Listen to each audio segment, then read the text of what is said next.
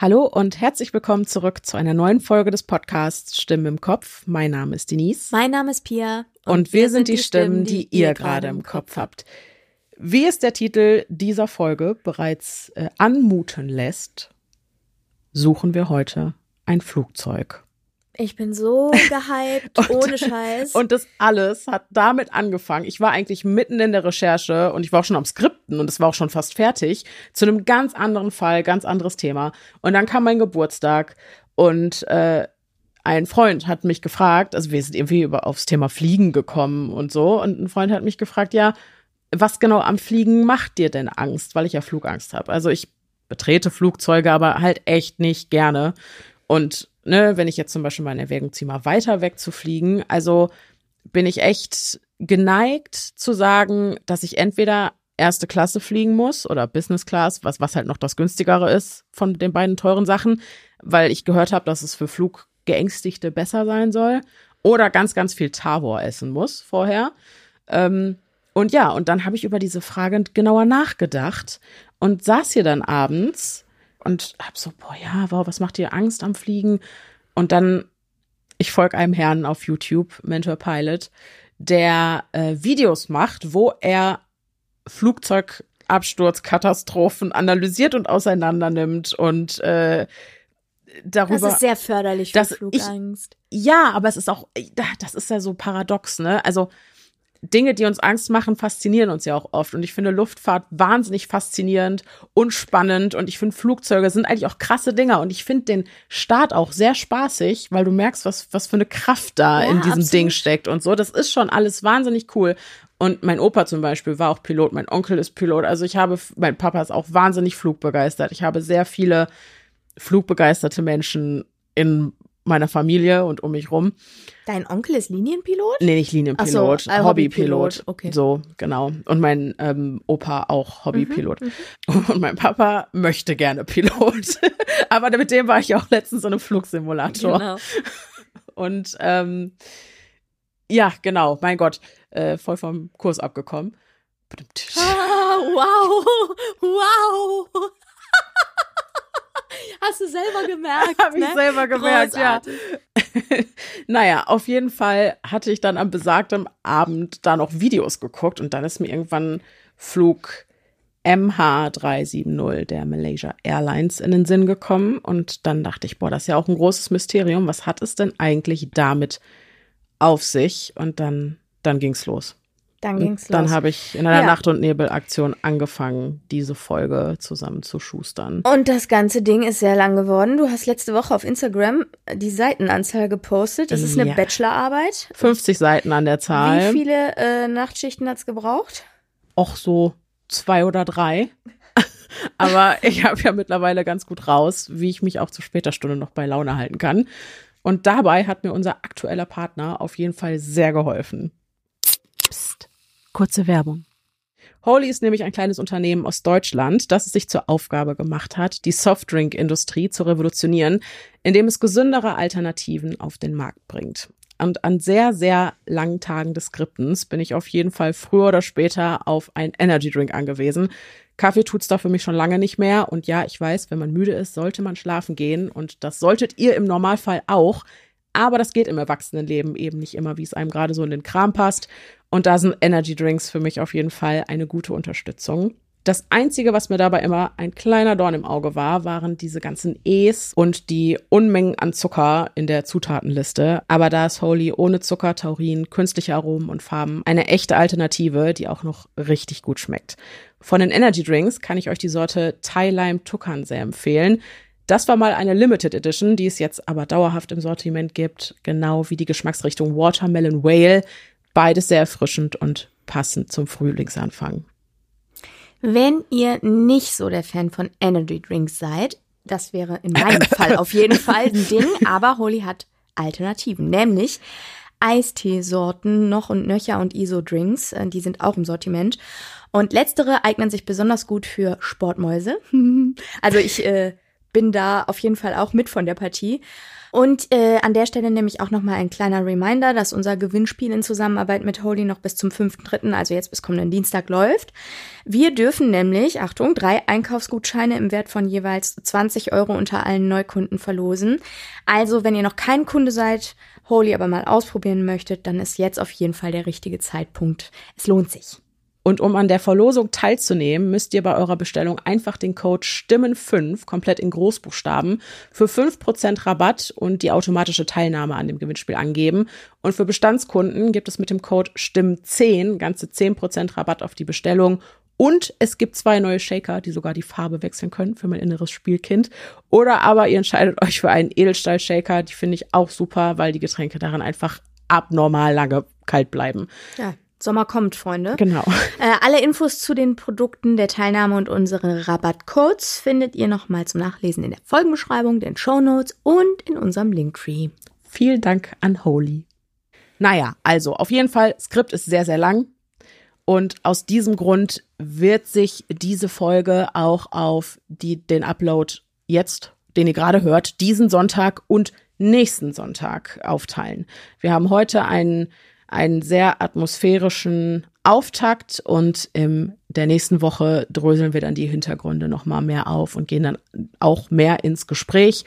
Boah, ich bin super gespannt. Du hast mir gesagt, wir suchen ein Flugzeug. Du hast mir gesagt, es ist ein bisschen wie die Estonia. Ich habe natürlich auch von dem Fall gehört und ich bin mhm. ultra hyped. Ich habe richtig Bock, dass losgeht. Ja, dann zögern wir nicht mehr lange. Ja, es geht los. Auf den ersten Blick scheint es unmöglich, 260 Tonnen Stahl sowie 239 Menschenseelen einfach so von der Erdoberfläche verschwinden zu lassen. Doch ist genau das am 8. März 2014 passiert. Eine Boeing 777 der Malaysian Airlines verschwindet scheinbar spurlos mitten in der Nacht vom Antlitz dieser Erde.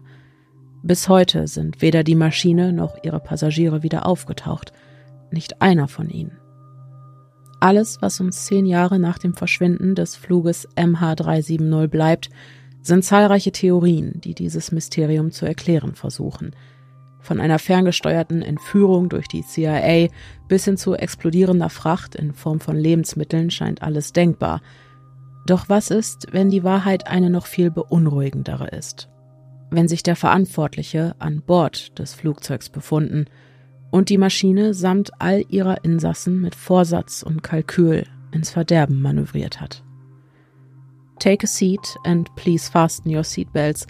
Kommt mit mir an Bord der Boeing 777, denn heute werden wir die letzten Stunden des Fluges MH370 Schritt für Schritt zurückverfolgen und das Mysterium des rätselhaften Verschwindens der Maschine samt all ihrer Insassen vielleicht sogar lüften. Die Rekonstruktion der Ereignisse, wie ihr sie gleich hören werdet, folgt einer Theorie, die nach dem jetzigen Kenntnisstand die wahrscheinlichste zu sein scheint und der die meisten Experten, darunter auch die weltweit führenden Autoritäten, die sich mit diesem Ereignis befasst haben, ihren Glauben schenken. Sie folgt dem Prinzip der Parsimonie, besser bekannt als Orkhams Rasiermesser.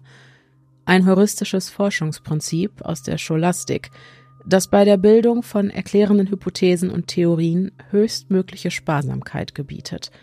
Vereinfacht ausgedrückt bedeutet das, erstens, von mehreren möglichen hinreichenden Erklärungen für ein und denselben Sachverhalt ist die einfachste Theorie allen anderen vorzuziehen, und zweitens, eine Theorie ist einfach, wenn sie möglichst wenige Variablen und Hypothesen enthält und wenn diese in klaren logischen Beziehungen zueinander stehen, aus denen der zu erklärende Sachverhalt logisch folgt.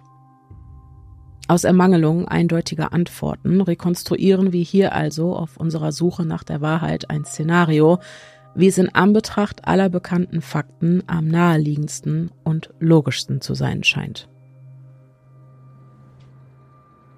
Es ist der 8. März 2014. Eine ausgesprochen klare Nacht in Kuala Lumpur, der Hauptstadt Malaysias. Die Regenzeit hatte sich bereits dem Ende geneigt. Die Luft ist klar, der Himmel wolkenlos, die Sicht frei.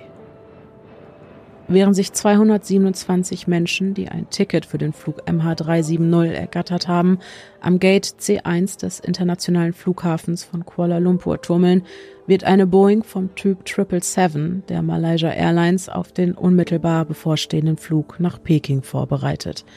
Der Tank wird befüllt, Lebensmittel und Fracht verladen. Dann öffnet Gate C1 seine Pforten und die 227 Passagiere bahnen sich ihren Weg durch die Fluggastbrücke in den Flieger, wo sie von den zwölf Besatzungsmitgliedern in Empfang genommen werden. Keiner von ihnen ahnt, dass sie soeben einen stählernen Sarg betreten haben und somit Teil des größten Geheimnisses der Geschichte der Luftfahrt werden würden.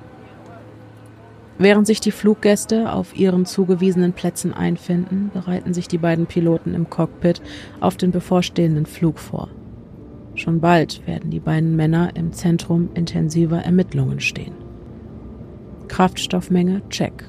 Instrumente check. Funkverkehr und Flugsteuerungsfunktion check. Der 27-jährige Farid Abdul Hamid bittet bei der Flugsicherung um Freigabe für den Flug nach Peking. Er ist malaysischer Staatsbürger und bereits seit sieben Jahren bei der Malaysia Airlines in Ausbildung. Flug MH370 soll sein letzter Trainingsflug als Co-Pilot sein. Bislang durfte er nur kleinere Maschinen wie die Boeing 737 oder den Airbus A330 für die Airline fliegen, doch das soll sich nach der Landung in Peking ändern. Farik ist ein engagierter Nachwuchspilot mit exzellenten Leistungen – Zügig kletterte er die Erfolgsleiter hoch und machte sich bei der Airline mit seinen weit überdurchschnittlichen Leistungen schnell einen Namen. Bei seinen vorangegangenen Trainings schnitt Farik so gut ab, dass die Fluggesellschaft es für sicher hielt, den Lehrling mit nur einem erfahrenen Kapitän an seiner Seite und nicht wie sonst üblich mit zweien den fünfeinhalbstündigen Flug von Kuala Lumpur nach Peking antreten zu lassen. Zu seiner Linken und heute in der Position des Co-Piloten sitzt der 53-jährige Sahari Ahmed Shah. Seit 1981 fliegt er für die Malaysia Airlines und hat im Zuge dessen in den vergangenen 20 Jahren bereits mehr als 18.000 Flugstunden gesammelt und 1000 Menschen um die ganze Welt geflogen. Sahari ist einer der erfahrensten Piloten des Landes hat bei der Airline eine Führungsposition inne und als Kapitän einer 777 in den vergangenen Jahren schon vielen Piloten den richtigen Umgang mit dem schweren Großraum-Langstreckenflieger nahegebracht, sie geprüft und am Ende darüber entschieden, ob sie ihre Lizenz, die Boeing 777 fliegen zu dürfen, erhalten sollten oder nicht. Sein Kollegium beschreibt Sahari als heiter, geduldig und ausgeglichen. Zudem scheint er ein regelrechter Luftfahrtfanatiker zu sein – der, wenn er nicht gerade in einem echten Flugzeug sitzt, seine freie Zeit damit verbringt, ferngesteuerte Flugzeuge zu fliegen, Paragliden zu gehen oder Arbeitskollegen zu sich einzuladen, um ausgeklügelte Flugmanöver an seinem hauseigenen Flugsimulator zu üben. Man könnte also meinen, die Passagiere des Fluges befänden sich in besten Händen. Um 0.27 Uhr, ganze acht Minuten vor der geplanten Zeit, ist der Startcheck von den Piloten bereits ordnungsgemäß durchgeführt und alle Türen und Öffnungen der Maschine vorschriftsmäßig verschlossen worden. Besatzungsmitglieder und Passagiere sitzen angeschnallt auf ihren vorgesehenen Plätzen. Das Handgepäck ist sicher verstaut. Ready for Taxi. Die Passagierbrücke wird entfernt und der massive Flieger vom Flugzeugschlepper aus der Nose-In-Position auf die Rollbahn geschoben. Die Boeing 777 gleicht nun einem in sich geschlossenen System – ohne direkte Verbindung zur Außenwelt.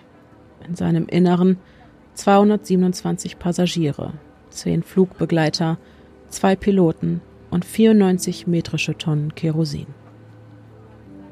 Eine Menge an Treibstoff, die zu einem späteren Zeitpunkt heiß diskutiert werden wird, denn rein rechnerisch wäre so viel Kerosin für die Strecke von Kuala Lumpur nach Peking gar nicht nötig – die Malaysia Airlines schreibt jedoch allen Flügen nach Peking vor, Treibstoff für 30 zusätzliche Flugminuten an Bord zu haben. Für den Fall der Fälle. Nur so zur Sicherheit. An den etwa sieben Tonnen extra Treibstoff ist also rein gar nichts ungewöhnlich. Kapitän Sahari hat sich lediglich an die Vorgaben der Airline gehalten, als er die für eine Flugdauer von sechs Stunden erforderliche Menge Treibstoff anforderte. Er drückt den Schubhebel weiter nach vorn und das Flugzeug rollt im Schritttempo auf die Startbahn 32R Richtung Norden zu. Bei der Malaysia Airlines ist es üblich, dass der Kapitän das Flugzeug in Startposition bringt, während der erste Offizier die Funkgeräte bedient. Sobald die Maschine die Startbahn dann erreicht hat, übernimmt der erste Offizier das Kommando und der Kapitän die Kommunikation via Funk. Während es sich die Passagiere also auf ihren Sitzen für den fünfeinhalbstündigen Nachtflug bequem machen, steuert Kapitän Sahari das Flugzeug, wie es das Protokoll vorgibt, zur Startbahn. Abgesehen vom leisen Gemurmel vereinzelter Fluggäste und dem leisen Surren der Triebwerke ist es vollkommen still in der Kabine. Das Licht ist gedimmt und die meisten Passagiere lassen sich bereits vom seichten Schaukeln der Boeing 777 in den Schlaf wiegen, nicht ahnend, dass ihnen ein böses Erwachen bevorstehen wird. Um 0.40 Uhr steht Flug MH370 in Startposition und Sahari gibt das Kommando an seinen ersten Offizier Farik Abdul Hamid ab. Vor ihnen liegt nichts als vier Kilometer Beton und ein schwarzer offener Himmel. Ready for departure. 370, right of takeoff. Nice. Farik gibt Schub. Die gewaltigen Rolls-Royce-Triebwerke beschleunigen und nur wenige Sekunden später donnert die Boeing 777 mit mehr als 300 km/h über die Startbahn, bis sich 260 Tonnen Stahl in den Nachthimmel erheben. Flug MH370 hat seine Reise begonnen. Während des Steigflugs informiert Kapitän Sahari die malaysische Abflugkontrolle. Neben der Erlaubnis, auf eine Höhe von 18.000 Fuß zu steigen, gibt der Fluglotse im Tower von Kuala Lumpur dem Piloten eine Änderung ihrer geplanten Flugroute durch. Eine Abkürzung, die es ihnen ermöglicht, auf direktem Wege zu einem bestimmten Wegpunkt entlang ihrer Route zu fliegen. Dieser Wegpunkt trägt den Namen Igari. Okay, level 180, direct Igari, Malaysian 1370. Uh, Igari ist jedoch kein Wegpunkt wie jeder andere. Er ist einer von nur wenigen Wegpunkten auf dieser Erde, der an insgesamt fünf verschiedenen Lufträumen angrenzt, nämlich an Thailand, Malaysia, Kambodscha, Vietnam und Singapur. Ein Umstand, der in dem Szenario, welches wir heute beleuchten, noch von großer Bedeutung sein wird. Mit einem Meer aus bunten Lichtern im Rücken versinkt die Boeing 777 immer tiefer im Schwarz der Nacht und folgt dabei wie geplant ihrer Flugroute in nordöstliche Richtung – Erst über die malaysische Halbinsel, dann auf das südchinesische Meer hinaus. Schon bald wird der Lotse, der den Abflug vom Tower aus begleitet hatte, Flug MH370 an den Radarlotsen in der Kontrollzentrale von Kuala Lumpur weitergeben, die für einen höher gelegenen Teil des malaysischen Luftraums zuständig ist. 70, contact Lumpur Radar 13269. 13269 Malaysian uh, 370. Fluglotsen im Tower eines Flughafens sind nur für das Geschehen auf dem Rollfeld, auf den Start- und Landebahnen sowie im umliegenden Luftraum zuständig. Sobald ein Flieger diesen Raum verlassen hat, gibt er das Kommando an die Lotsen in der zuständigen Kontrollzentrale ab, wo die Flugzeuge nur noch als kleines Symbol auf den Radarbildschirmen erscheinen. Sahari tippt die vom Tower durchgegebene Frequenz in das Funkgerät an Bord der Boeing 777 und nimmt Kontakt zu dem ihm zugeteilten Fluglotsen der Kontrollzentrale von Kuala Lumpur auf. Bis hierhin läuft, abgesehen von einer kleinen Routenänderung, alles nach Plan. Es ist eine klare, mondlose Nacht mit wenig Flugverkehr im Luftraum über Malaysia und das Flugzeug ist in einem ausgezeichneten Zustand. Alles, was jetzt noch fehlt, ist die endgültige Erlaubnis von der Flugsicherheit, auf die sogenannte Cruising Altitude, also die Reiseflughöhe, steigen zu dürfen. Denn ab dann übernimmt der Autopilot und das heißt zurücklehnen und Aussicht genießen. Um Viertel vor eins kommt diese Erlaubnis.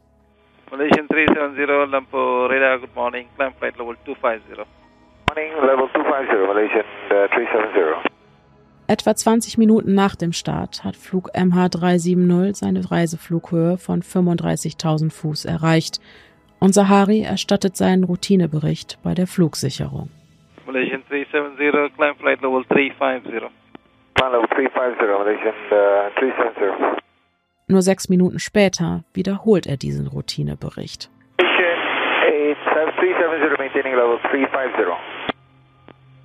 Malaysian 370. Etwas, das er nicht hätte tun müssen. Denn bereits der erste Funkspruch wurde ordnungsgemäß vom Kontrollzentrum entgegengenommen und beantwortet. Doch die Gründe für die Wiederholung des Lageberichts reichen von Müdigkeit aufgrund der späten Stunde bis hin zu einfacher Vergesslichkeit. So war der Flug bis zu diesem Punkt so routinemäßig und ereignislos, wie er nur hätte sein können. Auch in der Passagierkabine nimmt die Routine weiter ihren Lauf.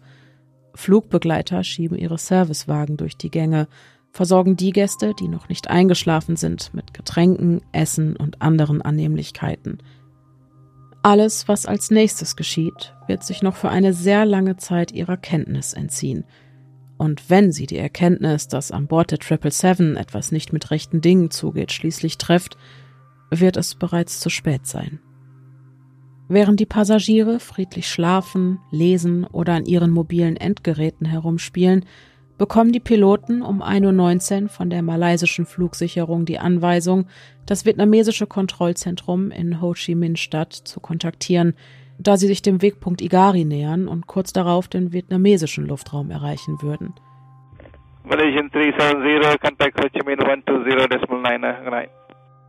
Kapitän Sahari beantwortet die Aufforderung und verabschiedet sich um 1.19 Uhr mit den Worten Gute Nacht von der malaysischen Flugsicherung.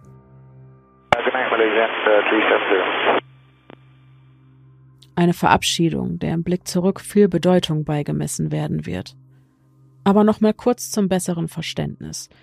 Das malaysische Kontrollzentrum kontaktiert Flug MH370 mit den Worten Malaysian 370, Contact Ho Chi Minh, 120.9, Good Night, woraufhin Kapitän Sahari entgegnet, Good Night, Malaysian 370. Eigentlich ist es Vorschrift, dass der Pilot die gesagte Anweisung noch einmal wiederholt, bevor er sie ausführt um sicherzugehen, dass auch alles richtig verstanden wurde. Doch ist es unter erfahrenen Piloten, die den Luftraum, in dem sie sich befinden, sehr gut kennen, keine Seltenheit, dass diese Rückversicherung mal weggelassen wird oder untergeht. Und dass der Wunsch einer guten Nacht vom Kapitän auch erwidert wird, ist ziemlich sicher einfach nur eine Frage der Höflichkeit. Die Art und Weise, wie sich von der malaysischen Flugsicherung verabschiedet wurde, ist also erstmal nicht wirklich ungewöhnlich oder besorgniserregend wirklich ernsthaft besorgniserregend ist, was als nächstes passiert. Sekunden nachdem sich Kapitän Sahari von der malaysischen Flugsicherheit verabschiedet hat, bittet er seinen ersten Offizier, in die Passagierkabine zu gehen, um ihnen beiden eine Tasse Kaffee zu holen. Schließlich liegen noch fünf Stunden Nachtflug vor ihnen. Normalerweise ist es Aufgabe der Flugbegleiter, auch die Piloten auf deren Wunsch hin mit Kaffee oder Wasser zu versorgen. Doch wird Farik es nicht wagen, das Wort des Mannes, der seine Karriere in den Händen hält, in Frage zu stellen. Pflichtbewusst, wie er nun einmal ist, verlässt Farid seinen Posten und geht in die angrenzende Bordküche zur Kaffeemaschine. Die Tür zieht er hinter sich zu und Kapitän Sahari bleibt allein im Cockpit zurück.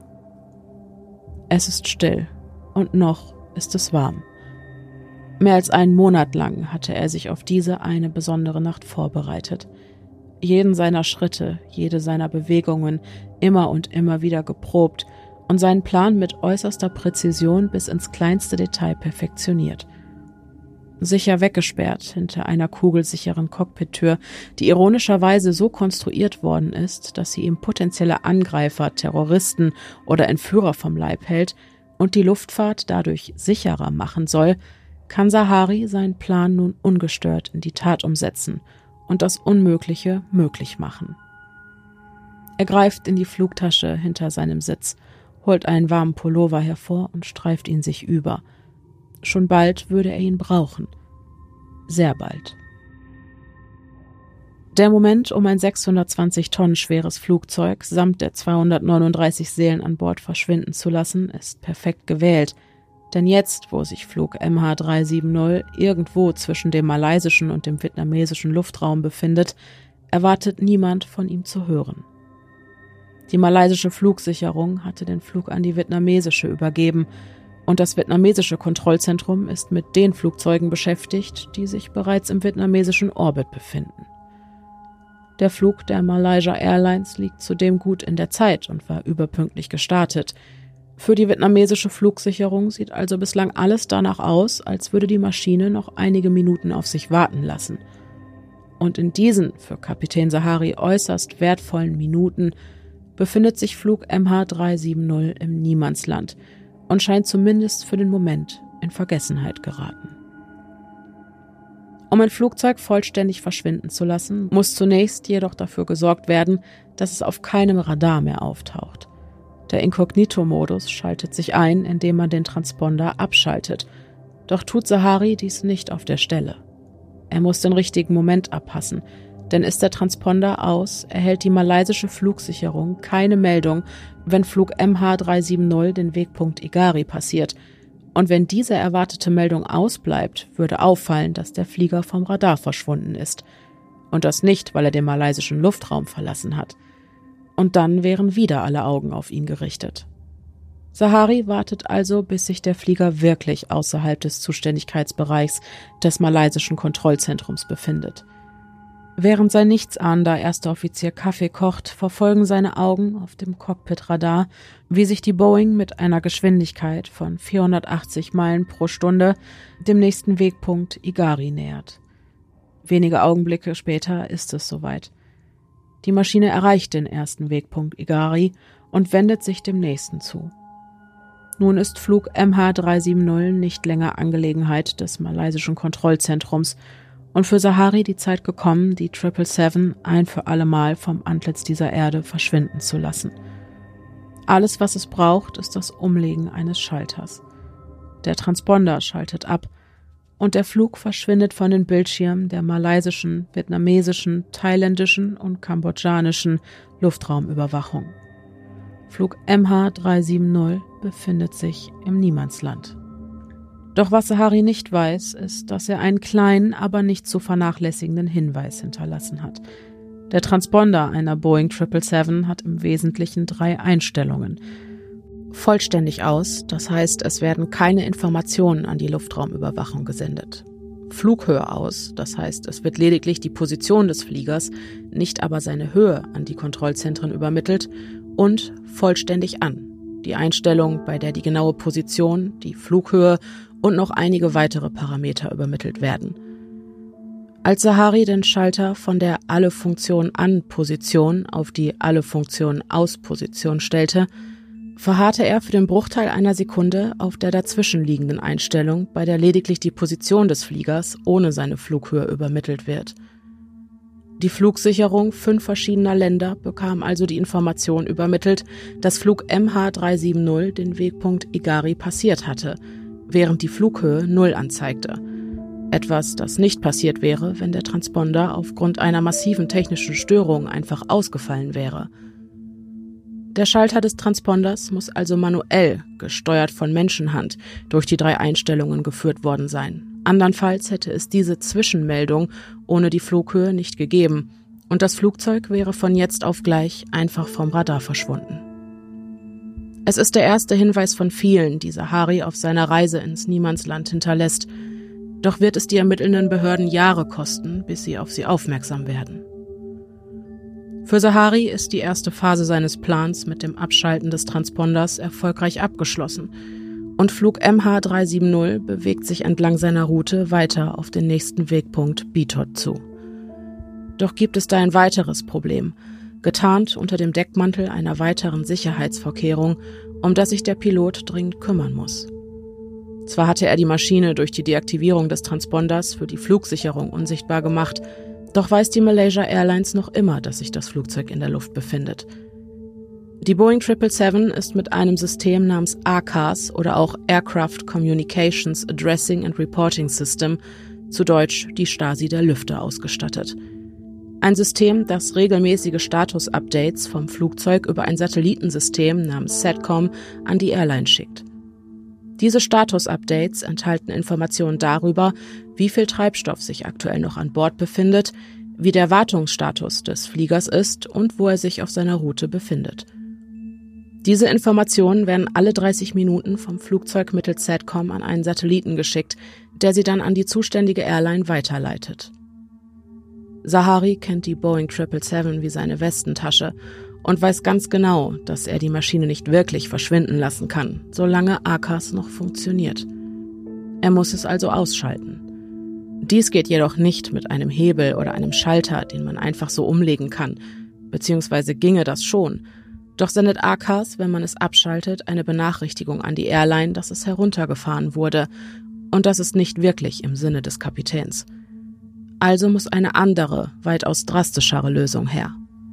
Sahari muss Akas den Saft abdrehen, darf es nicht herunterfahren, sondern muss den Stecker ziehen, damit das System keine Zeit mehr hat, eine Meldung an die Airline zu schicken. Um das zu tun, schaltet er die beiden triebwerksgetriebenen Generatoren ab, die während des Fluges das elektrische Bordnetz des Flugzeugs versorgen. In dem Augenblick, in dem Sahari mit dem Umlegen zwei weiterer Schalter die Stromversorgung kappt, fällt also eine ganze Reihe von Flugzeugsystemen aus – einschließlich das im Flieger verbaute Satellitenkommunikationssystem SATCOM, welches ACAS nutzt, um Nachrichten zu senden und zu empfangen. Um auf Nummer sicher zu gehen, deaktiviert Sahari im Menü seines Bordcomputers die beiden Optionen, die ACAS nutzen kann, um mit dem Boden zu kommunizieren. SATCOM und den VHF-Funk. Die Verbindung von ACAS zu diesen beiden Kommunikationskanälen ist somit gekappt und selbst wenn Setcom Board wieder aktiviert werden würde, so hätte es noch immer keine Verbindung zum ACAS. Ab diesem Zeitpunkt ist es für die Kontrollinstanzen am Boden also absolut unmöglich, noch irgendwelche Informationen über Flug MH370 zu empfangen, geschweige denn, ihn auf irgendeinem Kanal zu erreichen. Und genau das ist der Augenblick, an dem sich die Spur der Boeing 777 irgendwo über dem südchinesischen Meer, kurz nachdem sie den ersten Wegpunkt Igari auf ihrer Route passiert hatte, verliert. Doch hatte die Deaktivierung des Satellitenkommunikationssystems an Bord noch einen weiteren Vorteil, der für den nächsten Schritt des Kapitäns unerlässlich ist. In dem Setcom deaktiviert wurde, hat nicht nur das Flugzeug selbst keinen Empfang mehr, sondern auch das Satellitentelefon in der Passagierkabine und die Textnachrichtenfunktion im Wireless In-Flight Entertainment System funktioniert nicht mehr. Nicht nur für den Kapitän ist Kommunikation nun ein Ding der Unmöglichkeit geworden. Auch das Personal und alle Passagiere an Bord sind nun vollständig vom Rest der Welt abgeschnitten. Flug MH370 befindet sich nun endgültig irgendwo im Nirgendwo. Zu guter Letzt schaltet Sahari alle externen Lichter am Flugzeug aus und der Flieger wird eins mit dem Schwarz der mondlosen Nacht. All das geschah binnen weniger Sekunden. In Echtzeit dürfte der erste Offizier noch immer mit der Kaffeemaschine beschäftigt gewesen sein. Und niemand an Bord, abgesehen vom Kapitän selbst, konnte auch nur erahnen, dass etwas nicht mit rechten Dingen zuging. Sahari hatte es zwar geschafft, das Flugzeug für die Flugsicherung am Boden unsichtbar zu machen, doch sitzen ihm noch immer 238 Menschen mit der Erwartung, in etwa fünf Stunden in Peking zu landen im Rücken. Bedauerlicherweise ist dieser Wunsch mit seinem Plan nicht vereinbar und die Uhr tickt. Schon bald würde sein erster Offizier mit dem Kaffee zurückkommen und merken, dass etwas nicht stimmt. Zum Glück hat Sahari eine zwar ungewöhnliche, aber unter den richtigen Umständen äußerst wirkungsvolle Waffe. Luft. In 10.000 Metern Höhe ist für einen Menschen gerade genügend Sauerstoff in der Luft, um für etwa 45 Sekunden bei Bewusstsein zu bleiben. Die Luft im Inneren des Flugzeuges ist stark komprimiert. Sie wird von außen über die Triebwerke angesaugt und in mehreren Stufen verdichtet, bevor sie über ein System in die Kabine abgeführt wird. Nur diese sogenannte Zapfluft ist in einer solchen Höhe problemlos atembar. Ein Flugzeug ist im weitesten Sinne mit einer Cola-Dose zu vergleichen – Öffnet man sie, findet nicht länger eine Kompression des mit Sauerstoff angereicherten Gases statt. Der Sauerstoff entweicht, es kommt zu einem Druckabfall in der Kabine, die Luft wird dünn. Und genau diesen Effekt will sich Sahari zu Nutzen machen. In der Unterseite des Flugzeugs befinden sich zwei Auslassventile, die sogenannten Outflow Valves. Eins vorne und eins hinten, die den Druck in der Kabine regeln und regulär vom Pressure Controller gesteuert werden – in besonderen Situationen können diese Ventile aber auch manuell vom Piloten gesteuert werden. Dazu gibt es am Cabin Altitude Control Panel für jedes Ventil jeweils einen Druckschalter. Werden diese gedrückt, wird die automatisierte Druckkontrolle der Outflow Valves umgangen und der Pilot hat das volle Kommando. Doch bevor Sahari diese beiden Schalter drückt, kümmert er sich um seine eigene Sicherheit, zieht die Sauerstoffmaske aus einem Fach zu seiner Linken und legt sie sich über Mund und Nase.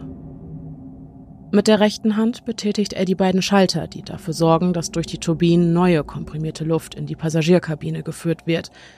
Dann deaktiviert er die automatisierte Kabinendruckregelung und schaltet auf manuell. Jetzt obliegt es seiner Kontrolle, wie viel Sauerstoff ins Innere der Flugzeugkabine gelangt. Er allein hält das Lebenselixier aller 238 Seelen an Bord in den Händen. Hat er die Outflow Valves erst einmal geöffnet, gibt es kein Zurück mehr.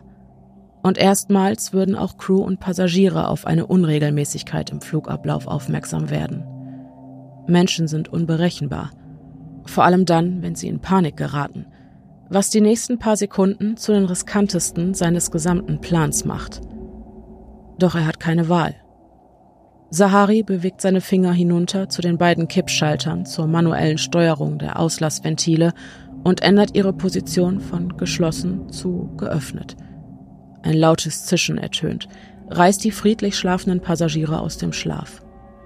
Der plötzliche Druckabfall in der Kabine ist deutlich spürbar. Druck und ein schmerzhaftes Knacken in den Ohren, lautes Rauschen und eine klirrende Kälte, die sich langsam zwischen den Sitzen ausbreitet. Augenblicklich fallen die Sauerstoffmasken durch einen Automatismus von der Decke. Doch ehe sich jemand an Bord eine Sauerstoffmaske über das Gesicht ziehen kann, reißt Sahari im Cockpit das Steuer bis zum Anschlag nach links. Zeitgleich wird der erste Offizier Farik im Bordbistro gegen die linke Flugzeugwand geschleudert. In dem Chaos bleiben ihm nur etwa 30 Sekunden, um wieder auf die Beine zu kommen, sich zu orientieren und eine Sauerstoffmaske zu finden. Andernfalls wird er das Bewusstsein verlieren und der Hypoxie erliegen. Ein Flugmanöver, das die Maschine an ihre Belastungsgrenze bringt. Das Sicherheitssystem, welches Piloten vor einem drohenden Strömungsabriss durch Überziehen, also das Fliegen einer zu engen Kurve warnt, ertönt. Bei Verkehrsflugzeugen liegt dieser kritische Winkel zwischen 16 und 18 Grad, doch darauf kann Sahari jetzt keine Rücksicht nehmen. Er braucht diese enge Kurve. Andernfalls würde er die Grenze zum nebenliegenden Luftraum von Thailand überfliegen und das Letzte, was er will, ist auf dem Radar eines Landes aufzutauchen, welches nicht auf seiner eigentlichen Route liegt. Zwar hatte er den Transponder des Flugzeugs ausgestellt, doch gibt es noch eine weitere Möglichkeit, es vom Boden aus zu verorten, nämlich via Primärradar.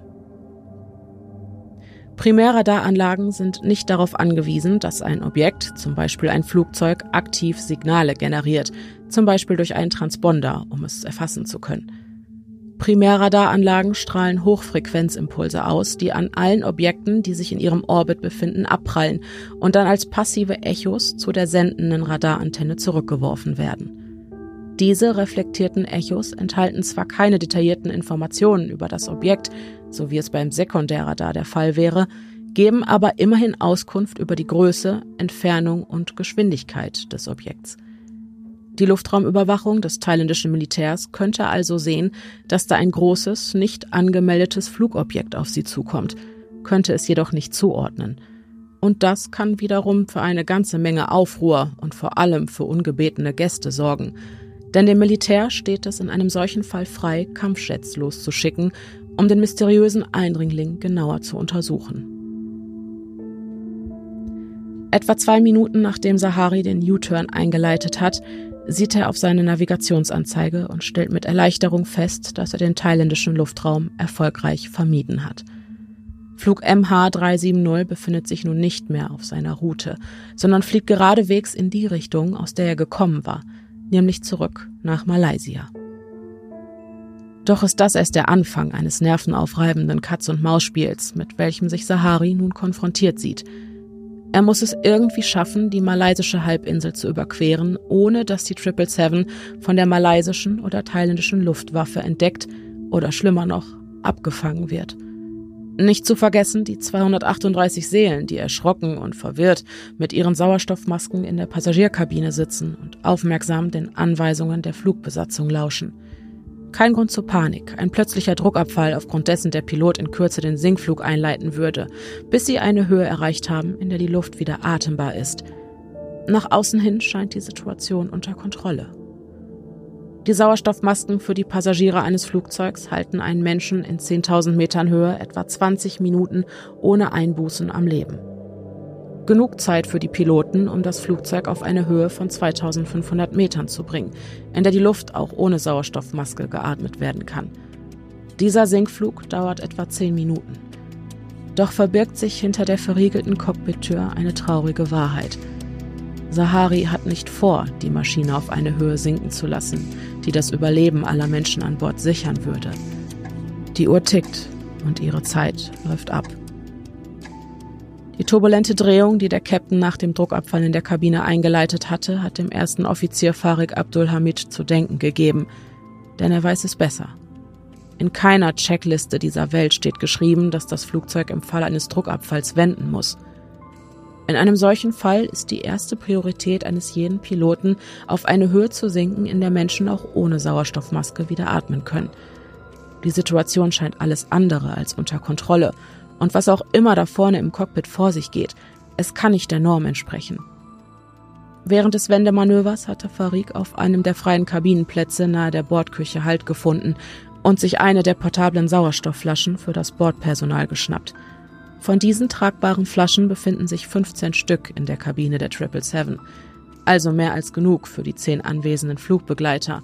Und anders als die Sauerstoffmasken für die Passagiere enthalten die Sauerstoffflaschen Sauerstoff für ganze 44 Minuten. Also weitaus mehr, als die Besatzung in jedem erdenklichen Notfall brauchen könnte.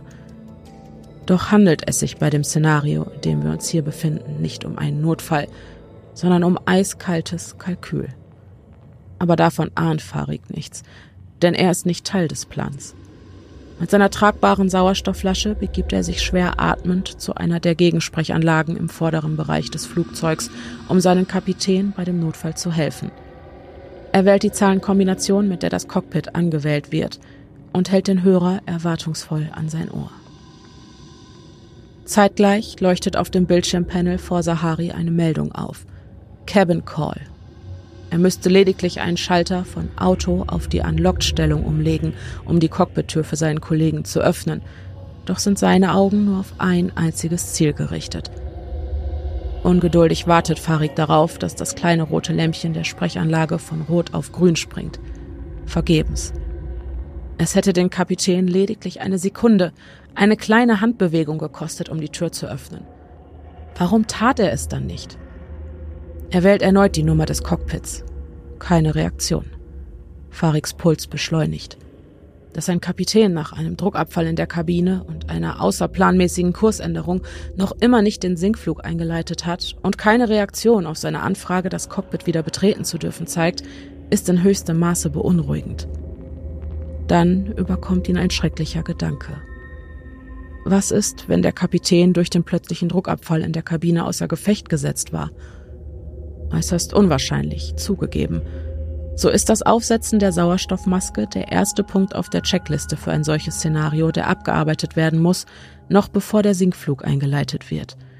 Noch dazu kennt Sahari als erfahrener Pilot diese Checkliste wie seine Westentasche und hatte die Handlungsanweisung für eine solche Ausnahmesituation etliche Male an seine Lehrlinge weitergegeben. Wenn einer dazu in der Lage ist, einen solchen Notfall zu bewältigen, dann er – wie konnte er also vergessen haben, seine Sauerstoffmaske aufzusetzen?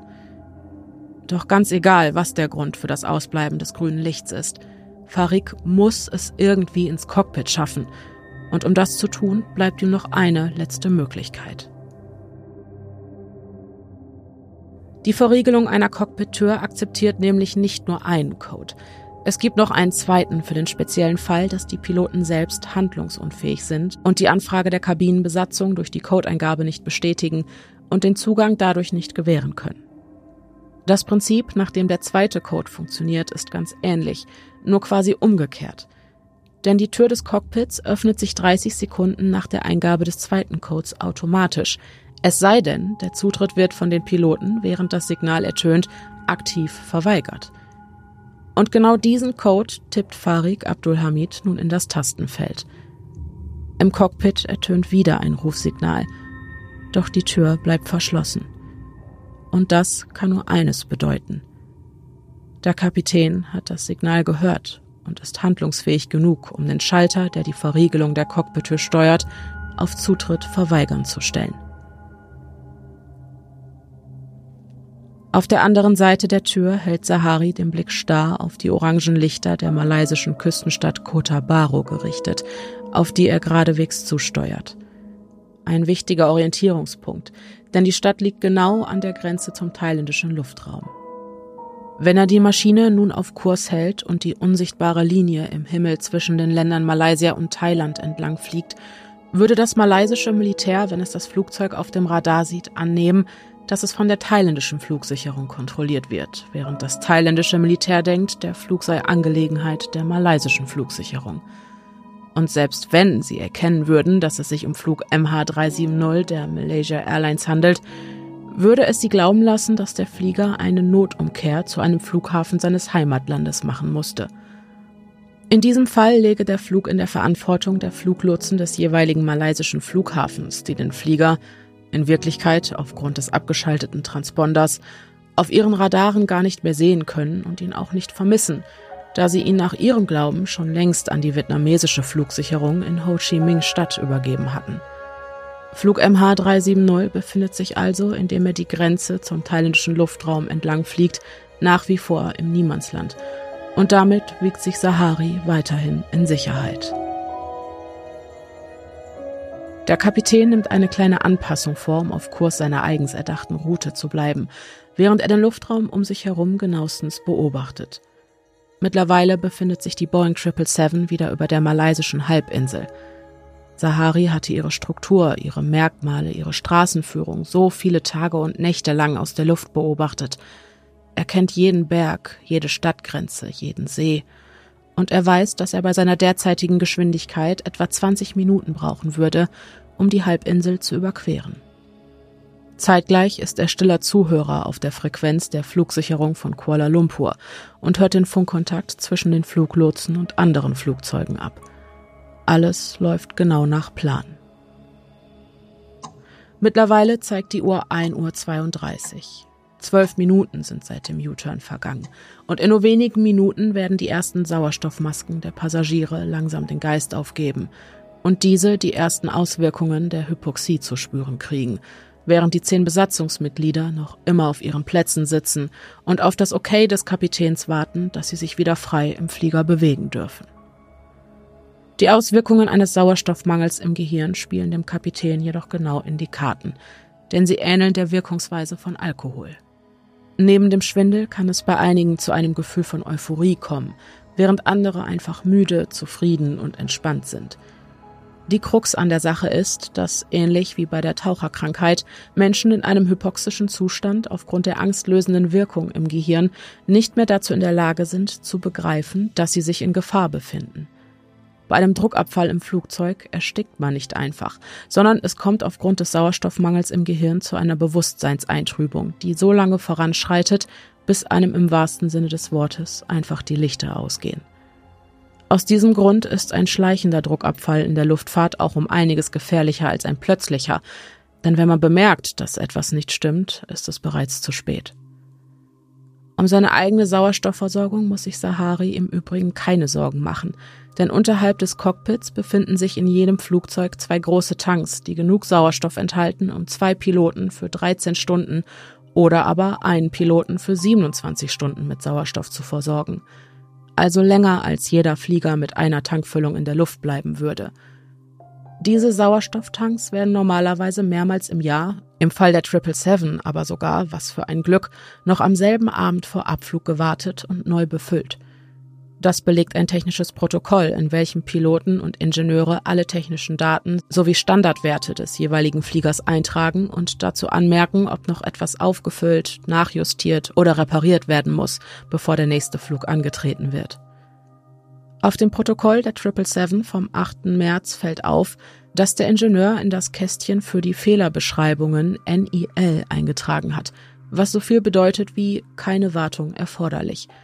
Alle weiteren Felder hatte er sogar durchgestrichen, doch wurde zu einem späteren Zeitpunkt von einem anderen Ingenieur in eines dieser durchgestrichenen Textfelder ergänzend eingetragen Crew Oxygen System replenished to 1800 psi also Crew-Sauerstoffsystem, aufgefüllt auf 124 Bar. Es wäre also möglich, dass Sahari seinem Glück an jenem Abend ein kleines bisschen auf die Sprünge geholfen hat. Doch sicher wissen wir das nicht. Während der Kapitän ungeduldig darauf wartet, dass die Zeit der übrigen 238 Seelen an Bord abgelaufen ist, stolpern die Lotsen der vietnamesischen Flugsicherung in Ho Chi Minh Stadt um 1.36 Uhr erstmals über eine Unregelmäßigkeit. Flug MH370 der Malaysia Airlines aus Kuala Lumpur hat noch nicht wie angekündigt den Kontakt zu ihnen aufgenommen. Erstmal nichts allzu Ungewöhnliches. Manchmal braucht es ein paar Minuten, bis die Piloten den Kontakt zur nächsten Flugsicherung aufnehmen. Beunruhigend ist jedoch, dass der Flug bislang noch nicht einmal auf dem Radar aufgetaucht ist – er müsste doch längst im Orbit sein. Seit Kuala Lumpur ihn an die vietnamesische Luftsicherung übergeben hatte, sind schließlich bereits 20 Minuten vergangen. Der Fluglotse in Ho Chi Minh Stadt versucht Kontakt zu Flug MH370 aufzunehmen. Vergeblich. Die Uhr tickt. Mittlerweile ist es 1.39 Uhr und die Fluglotsen in Ho Chi Minh Stadt bitten andere Flugzeuge in der Umgebung, Funkkontakt mit Flug MH370 der Malaysia Airlines aufzunehmen, machen nun sogar Durchsagen auf der internationalen Notrufrequenz der Luftfahrt. Doch erhalten sie als Antwort nur Stille und Rauschen. Im nächsten Schritt teilt das Flugkontrollzentrum von Ho Chi Minh Stadt dem in Kuala Lumpur mit, dass Flug MH370 weder auf dem Radar verortet noch der Funkkontakt mit ihm hergestellt werden konnte. Der Lotse fragt, ob der Flug zum Flughafen in Kuala Lumpur zurückgekehrt sei, doch wird dies von der malaysischen Flugsicherung verneint. Die Sorge wächst. Irgendetwas musste schrecklich schiefgelaufen sein. Nun versucht auch das malaysische Kontrollzentrum in Kuala Lumpur wieder Kontakt zum Flieger der Malaysia Airlines herzustellen – Sahari hört die verzweifelten Rufe der Lotsen, doch er selbst bleibt still. Um 1.41 Uhr hat er die Gewissheit, dass man sein plötzliches Untertauchen am Boden bemerkt hatte. Fluglotsen sind dazu verpflichtet, zu melden, wenn ein Flugzeug länger als fünf Minuten braucht, um den Kontakt zum nächsten Kontrollzentrum aufzunehmen. Seitdem Flug MH370 vom Radar verschwunden ist, sind jedoch bereits ganze 20 Minuten vergangen. Sicherlich keine Glanzstunde der Luftraumüberwachung. Aber das Glück ist auf Saharis Seite, denn genau in diesem Augenblick taucht sein Flugzeug als kleiner, undefinierbarer Fleck am Himmelszelt, der sich schnell in südwestliche Richtung bewegt, auf dem primären Radar des malaysischen Militärs auf. Und niemand bemerkt es. Während Sahari auf die glitzernden Lichter der malaysischen Insel Penang zusteuert, wird die Luft für alle Passagiere an Bord langsam dünn. Das leise Gemurmel, das sich bis eben noch seinen Weg durch die schmalen Gänge gebahnt hatte, verstummt allmählich. Es wird leise und dunkel. Alle 227 Passagiere haben das Bewusstsein verloren, und schon bald wird es in den Köpfen der Menschen, sofern die Maschine nicht rasch an Höhe verliert, zu irreversiblen Hirnschäden kommen. Und danach wartet nur noch der Tod auf sie. Vom Boden aus sieht der Flieger der Malaysia Airlines wie jedes andere Flugzeug aus, doch mitnichten. Hinter 260 Tonnen Stahl verbirgt sich nun ein regelrechtes Massengrab. Ab diesem Punkt dürfte die Verzweiflung bei dem ersten Offizier Farik groß gewesen sein. Alle seine Versuche in das Cockpit zu gelangen waren gescheitert. Alle seine Mitreisenden hatten derweilen das Bewusstsein verloren und auch seine Zeit läuft ab. Ein Blick auf die Uhr. 1.45 Uhr. Seine Gasflasche sollte noch Sauerstoff für etwa 20 Minuten enthalten. Farik ist bewusst, dass er in 10.000 Metern Höhe mit seinem Mobiltelefon keinen Empfang haben würde. Doch gibt es an Bord der 777 für die Kabinencrew ein Satellitentelefon. Wenn er es schaffen würde, bei der Fluggesellschaft jemanden zu erreichen, könnte er Hilfe verständigen. Wankend bahnt sich Farik seinen Weg durch die Passagierkabine. Zwar liefert die Gasflasche ausreichend Sauerstoff, doch ist seine Maske, anders als die des Captains, nicht für einen Gebrauch in großen Höhen über einen so langen Zeitraum hinweg ausgerichtet. Die Sauerstoffversorgung im Cockpit wird dagegen mittels abgedichteter Vollgesichtsmasken, die den Sauerstoff mit Überdruck in die Lunge der Piloten pressen, gewährleistet. Zwar kann sich Farik noch auf den Beinen halten, doch bekommt auch er die Auswirkungen der Hypoxie allmählich zu spüren – ein Wettlauf gegen die Zeit beginnt.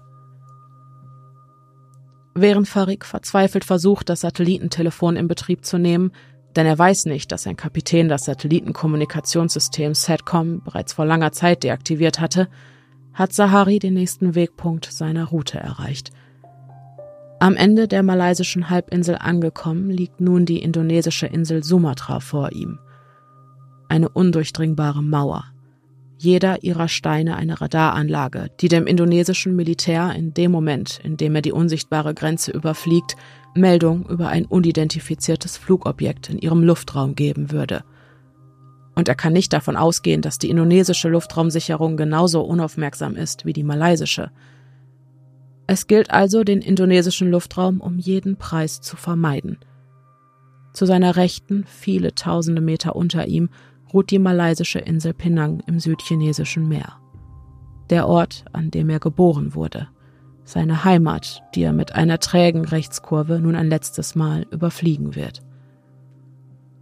Der Flieger neigt sich in die Diagonale und erstmals sieht auch Farik, seitdem er das Cockpit zum Kaffeeholen verlassen hatte, wo genau er sich gerade befindet. Auch er kennt die Insel Penang gut, hatte sie bereits hunderte Male überflogen und den örtlichen Flughafen regelmäßig frequentiert. Und jetzt geben ihm die 1000 Lichter unter ihm zu verstehen, dass er sich genau wie alle anderen 237 Seelen an Bord zur falschen Zeit am falschen Ort befindet, mehrere 1000 Kilometer von seinem eigentlichen Ziel entfernt. Die Lichter der Insel Penang sagen es in Leuchtbuchstaben. Während die linke Tragfläche nach den Sternen greift, streckt sich die rechte dem Erdboden entgegen. Farik schaltet schnell, nutzt die Gunst der Stunde und eilt zu einem der runden Fenster, durch das die Insel unter ihm zu sehen ist. Er schaltet den Flugzeugmodus seines iPhone 5 aus, presst das Handy gegen die Scheibe und versucht diverse Anrufe zu tätigen. Normalerweise fliegen Flugzeuge zu schnell und zu hoch, um sich mit Mobilfunkmasken zu verbinden. Doch während sich das Flugzeug in einer Kurve befindet, ist die Entfernung und die Geschwindigkeit so konstant, dass sich das Mobiltelefon des ersten Offiziers für den Bruchteil einer Sekunde mit einem Mobilfunkmast der Insel Penang verbindet.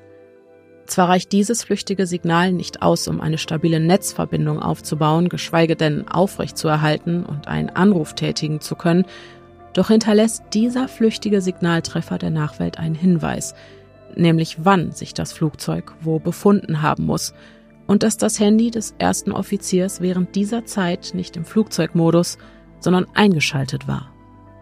Davon ahnt Farik jedoch nichts – alles, was er weiß, ist, dass mit dem Verschwinden der zwei kleinen Signalbalken auf seinem Telefon auch seine Möglichkeiten endgültig erschöpft sind. Niedergeschlagen und am Ende seiner Kräfte kämpft er sich zurück nach vorn zur Cockpittür. Flug MH370 hatte nun also in nordwestliche Richtung gedreht und befindet sich wieder auf Kurs. Wohin dieser Kurs führen wird, bleibt ungewiss. Der diensthabende Supervisor der Flugverkehrskontrolle von Kuala Lumpur hat sich derweilen mit der Leitstelle der Malaysia Airlines in Verbindung gesetzt und dort darüber aufgeklärt, dass Ho Chi Minh Stadt nicht dazu in der Lage gewesen war, Flug MH370 zu kontaktieren, geschweige denn, ihn auf dem Radar ausfindig zu machen. Die Airline überprüft daraufhin das Online-Flugtracking-System in der Hoffnung, den Flieger auf diese Weise auf der Karte lokalisieren zu können – es zeigt an, dass sich die 777 gerade in kambodschanischem Luftraum befindet. Weit gefehlt, denn der zuständige Dispatcher der Malaysian Airlines zieht nicht in Betracht, dass es sich bei der Lokalisierung um ein Artefakt handeln könnte. Denn Flugtracking-Systeme verwenden keine Live-Informationen vom Flugzeug, um seine aktuelle Position zu bestimmen.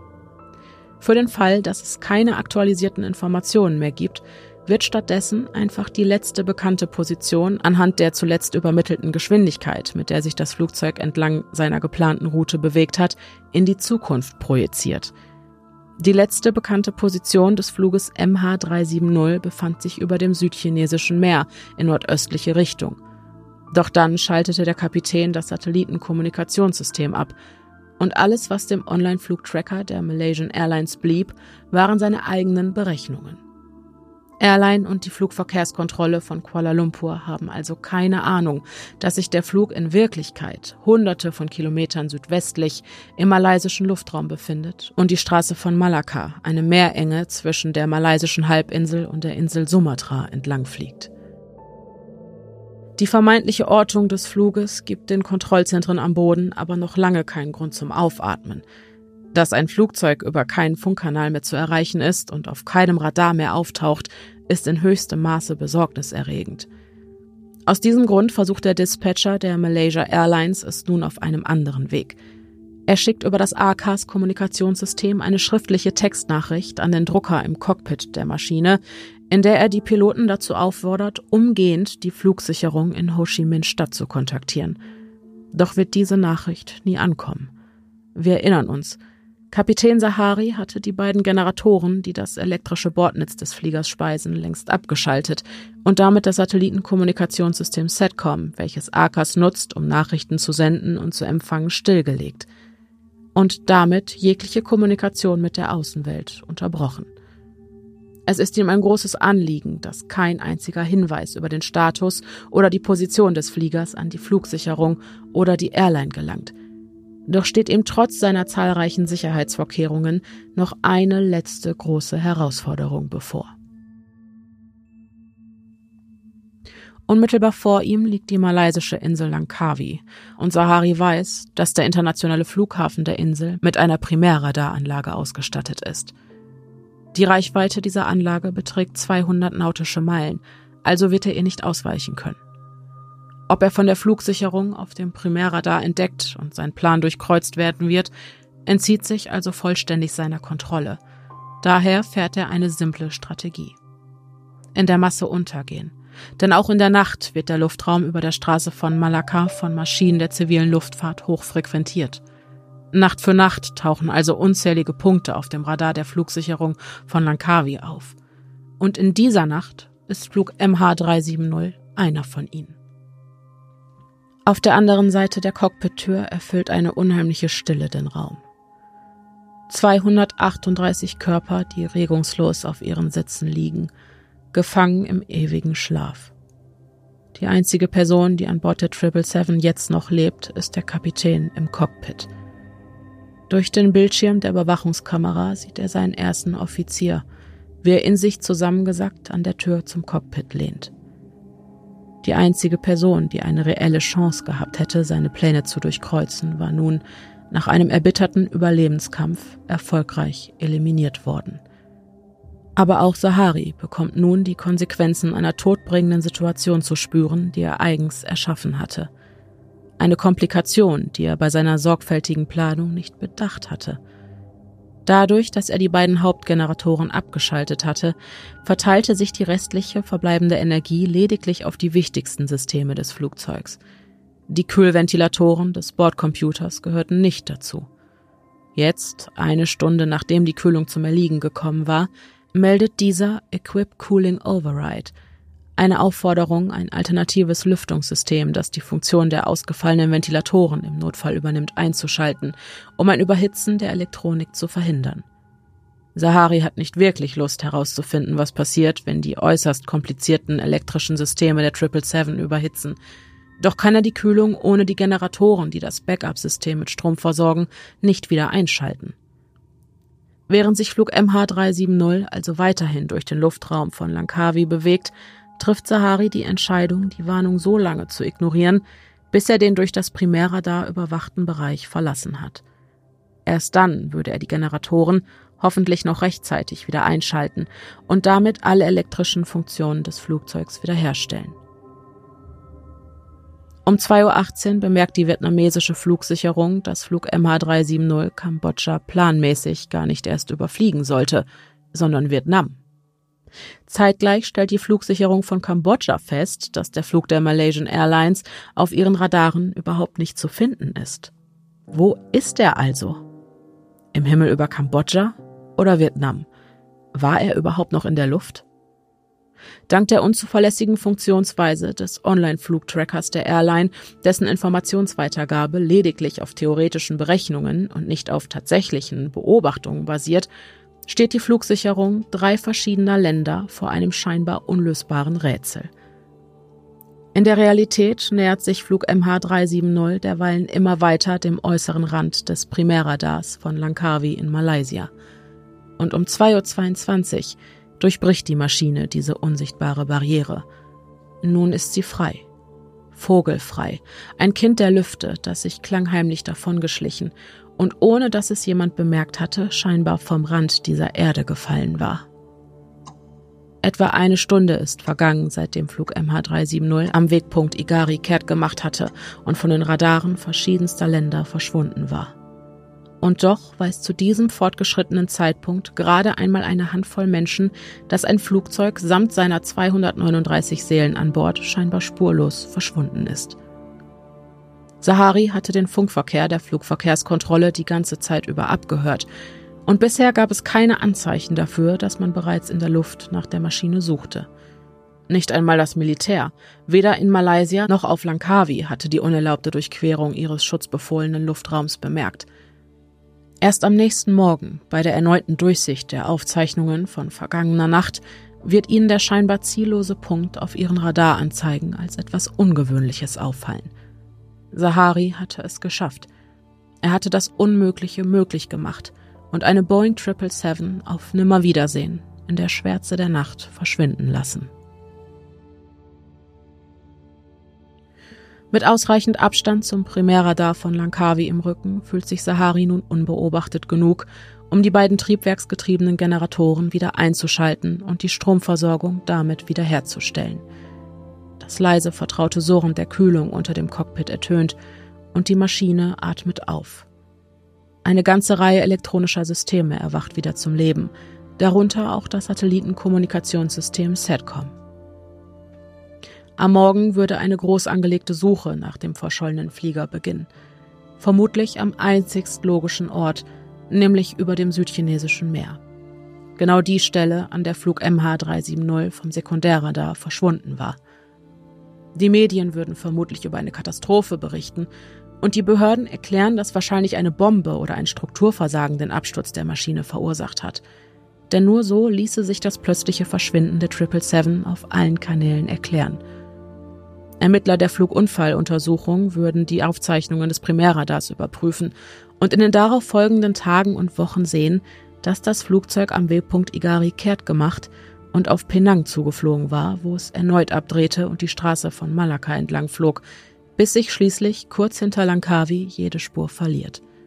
Wenn sie richtig schlussfolgerten, würden sie sich bei ihren Such- und Rettungsaktionen auf die Adamansee und den Golf von Thailand konzentrieren – doch würden sie hier nichts finden. Zu seiner Linken sieht Sahari die Lichter der entfernten Städte an der Küste Sumatras glitzern. Zeit für eine letzte Kursänderung. Kaum hat er die Insel hinter sich gelassen, dreht er nach Süden ab und sein ihm vollständig ergebener Komplize, die 777, steuert damit geradewegs auf den südlichen Indischen Ozean zu. Vor ihm nichts als der Horizont, unendliches ewiges Blau. Über ihm unter ihm. Und wenn sich der restliche Treibstoff in etwa fünfeinhalb Stunden dem Ende neigt, wird er in seiner Mitte versinken. Selbst wenn es den Ermittlern gelingt, herauszufinden, dass Flug MH370 hinter Sumatra in südliche Richtung abgebogen ist, so werden sie ihn dennoch nicht finden. Der Indische Ozean ist riesig. 25 Millionen Quadratkilometer, nichts als offenes Blau und unendliche Tiefen. Was Sahari nicht weiß, mit jeder Stunde, die er weiter auf den Indischen Ozean hinausfliegt, liefert er den Ermittlern einen weiteren Anhaltspunkt. Setcom, das sich neu gestartet hatte, als Sahari die Stromversorgung mittels der Hauptgeneratoren wiederhergestellt hatte, ist viel mehr als ein passives System, das lediglich Funksignale empfängt und nur auf ausdrücklichen Befehl hin welche sendet. Indem das Flugzeug um 2.25 Uhr wieder vollständig mit Strom versorgt wurde, wurde auch eine Komponente des Satellitenkommunikationssystems neu gestartet, die Satellitendateneinheit SDU. Diese sendete eine automatisierte Anmeldeanforderung an einen Satelliten über dem Indischen Ozean, der einem Unternehmen mit Sitz in Perth, Australien namens Inmarsat gehört, was für internationale maritime Satellite steht. Etwas so Banales wie eine inhaltslose Anmeldeanforderung macht im Fall der verschwundenen 777 jedoch einen entscheidenden Unterschied. Denn sie ist der Beweis, dass die Maschine zu diesem Zeitpunkt noch intakt und in der Luft war.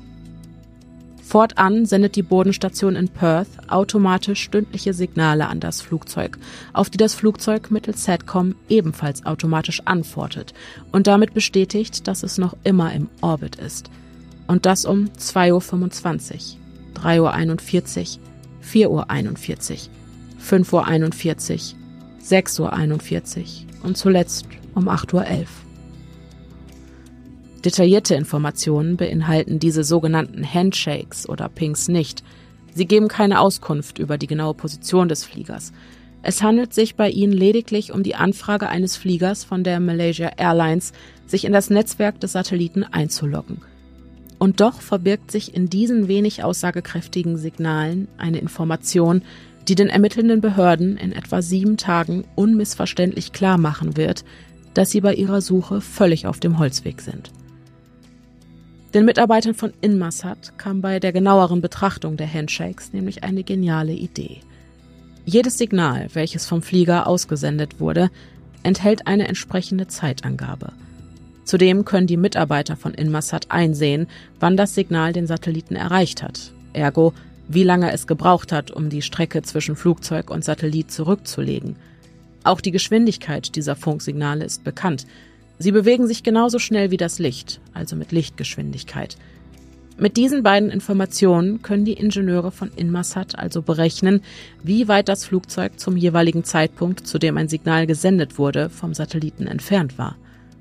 Aus dieser Berechnung ergibt sich der Radius eines Kreises im Zentrum der Satellit, auf dessen Laufbahn sich Flug MH370 am Morgen des 8. März um 2.25 Uhr irgendwo befunden haben muss. Jeder Bereich dieses Kreises ist gleich weit vom Satelliten entfernt, doch lassen sich einige Bereiche auf der Karte direkt ausschließen, da es die 777 in den drei Minuten, die vergangen waren, seitdem sich ihre Spur auf dem Primärradar von Langkawi verloren hatte, unmöglich bis nach Afrika oder Indien geschafft haben konnte. Sie musste sich also noch ganz in der Nähe der malaysischen Insel befinden. Wenn die Luftbahn des Kreises also in der logischen Konsequenz um diese Bereiche reduziert wird, bleibt lediglich ein Bogen oder ein Korridor zurück, der die Gesamtheit aller Möglichkeiten, wo sich Flug MH370 nach seinem Verschwinden hinbewegt haben könnte, stark reduziert. Für jede Stunde ergibt sich aus dem flüchtigen Funksignalkontakt zwischen Flugzeug und Satellit ein neuer Bogen, insgesamt sechs an der Zahl, und das so lange, wie sich das Flugzeug in der Luft befunden haben muss.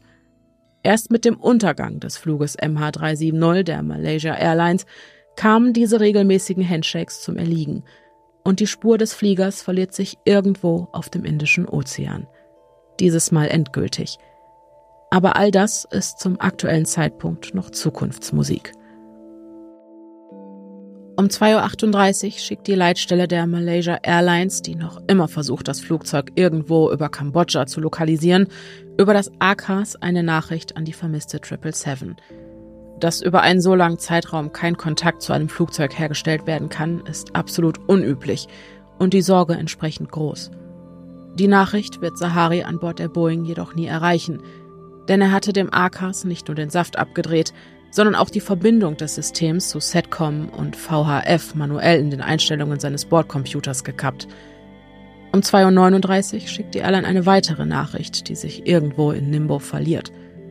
Hatte der Flieger einen massiven technischen Ausfall? War er über Südostasien verloren gegangen oder bereits irgendwo in Kambodscha gelandet? Wenige Sekunden später klingelt bei Sahari im Cockpit das SETCOM-Telefon – ein eindeutiger Beweis, dass nun auch die Fluggesellschaft im Bilde war, dass über den Wolken irgendetwas nicht stimmte. Sahari sitzt das Klingeln aus, wartet ungeduldig, bis das penetrante Signal verstummt. Nachdem der Anruf nicht beantwortet wurde, schickt die Airline um 2.40 Uhr eine weitere Nachricht. Eine Minute später noch eine. Doch werden sie genau wie alle vorherigen nicht empfangen. Es wird noch eine ganze Stunde dauern, bis die Malaysia Airlines und die Flugsicherung in Kuala Lumpur bemerkt, dass es sich bei den Standortaktualisierungen, die sie über das Online-Tracking-System erhalten, nicht um harte Fakten, sondern um schwammige Zukunftsprognosen handelt, die weiter von der bitteren Realität nicht entfernt sein könnten. Sahari programmiert den Autopilot, dass er auf eine Höhe von 40.000 Fuß steigen soll – denn je höher er fliegt, desto weniger Treibstoff würde er brauchen. Desto weiter bringt er die Maschine fernab von jeder Zivilisation. Den Kurs raus auf den südlichen Indischen Ozean hält er. Hier draußen in vollständiger Isolation ist Sahari der einsamste Mensch der Welt. Aber das war er vermutlich vorher auch schon. Meilenweit in alle Richtungen gab es kein einziges menschliches Leben, keine Inseln, keine Flugzeuge und auch keine Boote, da sich nicht einmal Schifffahrtswege an diesen verlassenen Ort verirren. Tausende Kilometer weit nichts als dunkler, tiefer Ozean. Über ihm nur die finstere Nacht. Es sind keine Sterne zu sehen und sogar der Mond versteckt sich. Sahari löst seinen Sicherheitsgurt, macht es sich in seinem Sitz bequem und blickt der Schwärze entgegen. Obwohl sein stillschweigender Komplize, die Boeing 777, die ihm bis zum letzten Tag treue Dienste erwiesen hat, noch für viele weitere gemeinsame Stunden Treibstoff an Bord hat, gibt es für Sahari keinen Grund mehr, noch länger ein Teil dieser Mission zu sein. Er hatte alle seine Aufgaben planmäßig und mit großer Zufriedenheit erfüllt. Für ihn gibt es hier nichts mehr zu tun. Auch er würde jetzt im Dunkel der Nacht verschwinden, Ruhe finden. Er nimmt sich die Sauerstoffmaske vom Gesicht und atmet die dünne, kalte Luft in 12.000 Metern Höhe ein. Seine Sinne schwinden. Die müden Lider werden schwer und der ewige Schlaf hüllt seine Wahrnehmung ein. Die Welt um ihn herum verschwimmt. Dann wird alles schwarz. Flug MH370 ist jetzt ein Geisterflug. Von allen Seelen an Bord verlassen und von der Welt vergessen, schwebt die Boeing 777 allein über dem Indischen Ozean.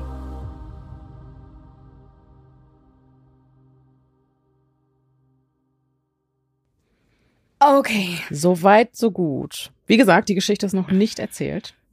Viel Input. Nee, aber es ist ja trotzdem eine äh, sehr spannende Fallrekonstruktion Mhm. anhand vieler Dinge, die belegt worden sind und Genau. anhand dessen quasi ein, eine Zurückrechnung sozusagen Genau. der Dinge, die passiert sein könnten. Richtig. Dass es sich so oder so ähnlich zugetragen hat. Diesen Satz wollte ich schon immer mal sagen. Ja.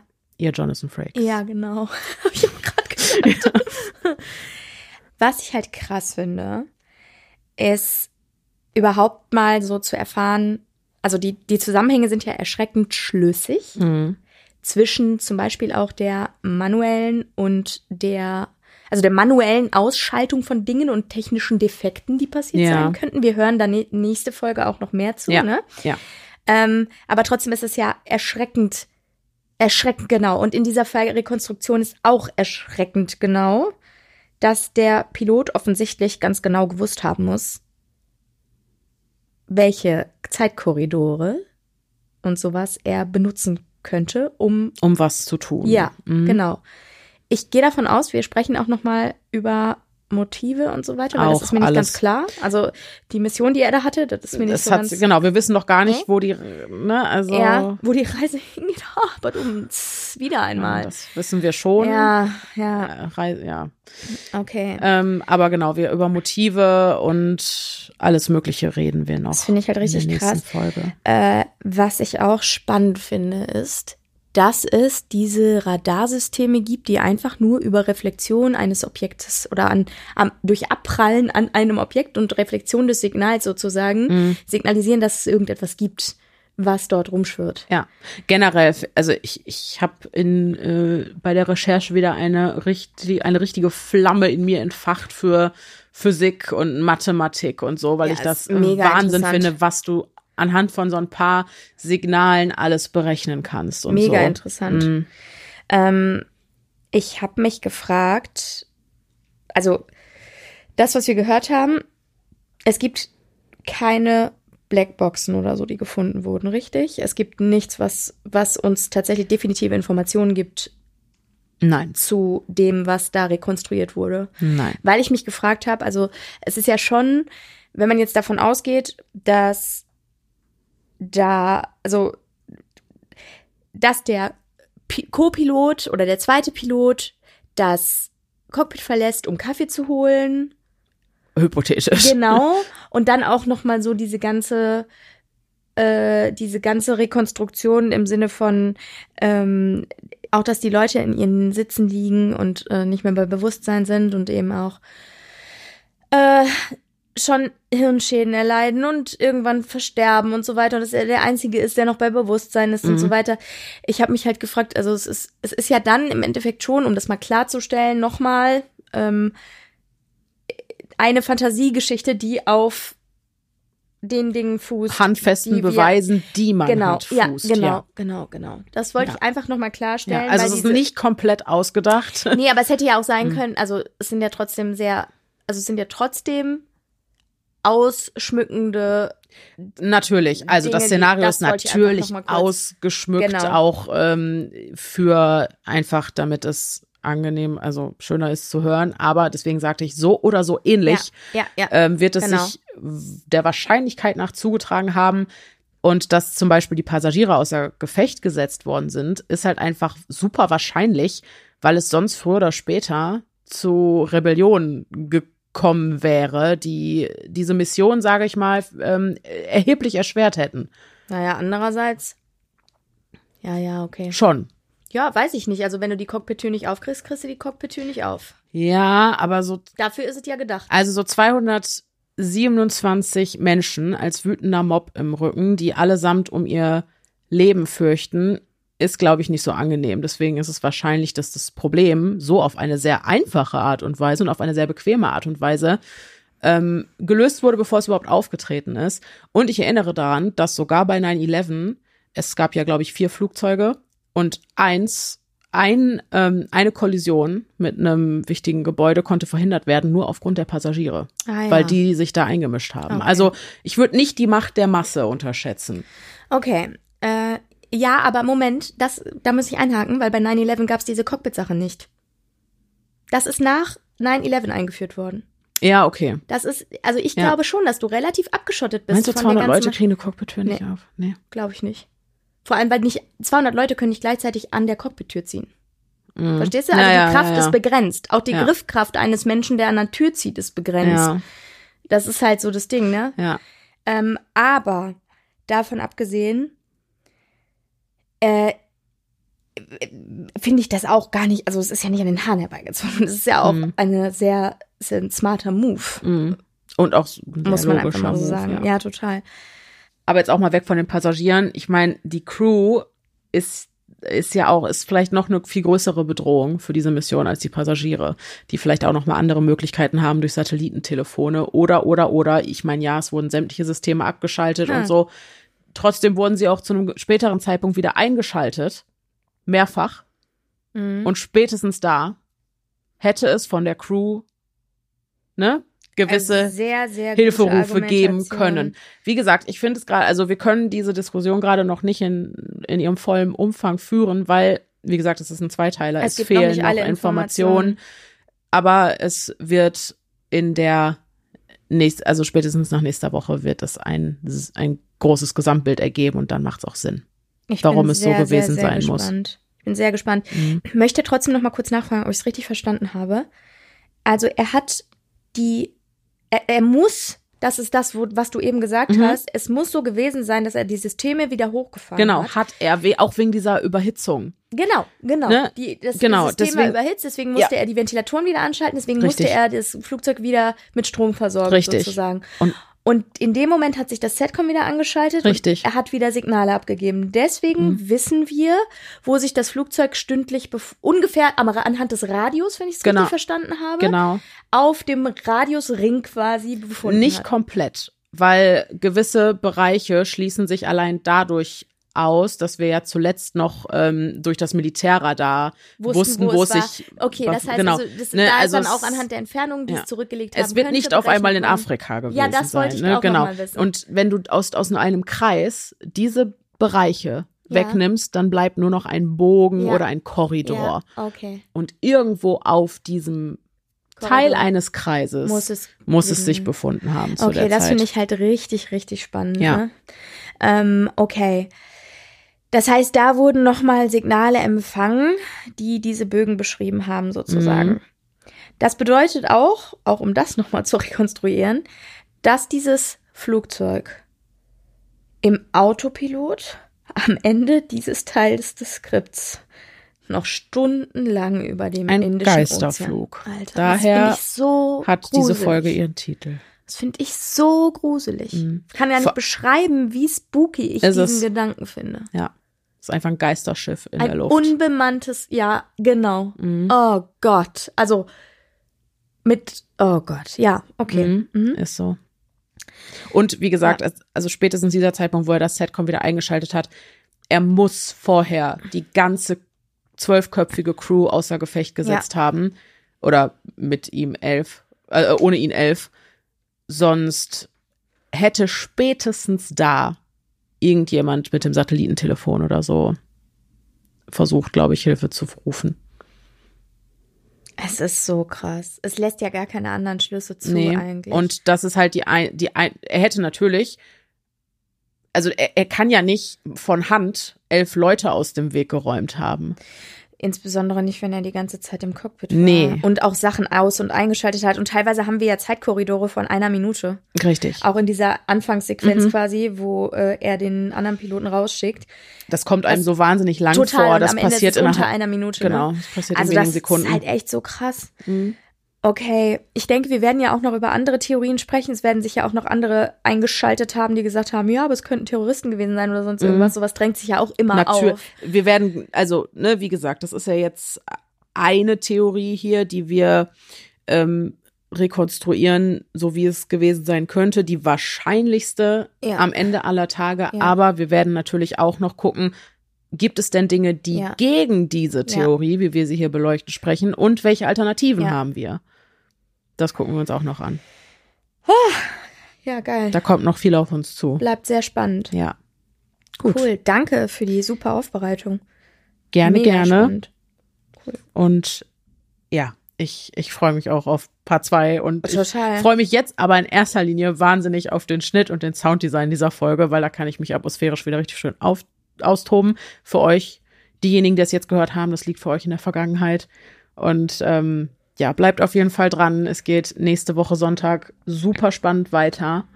Und ich hoffe, wir hören uns dann. Bis dahin, bleibt, Bleibt sicher. sicher. Es, ist gefährlich da draußen.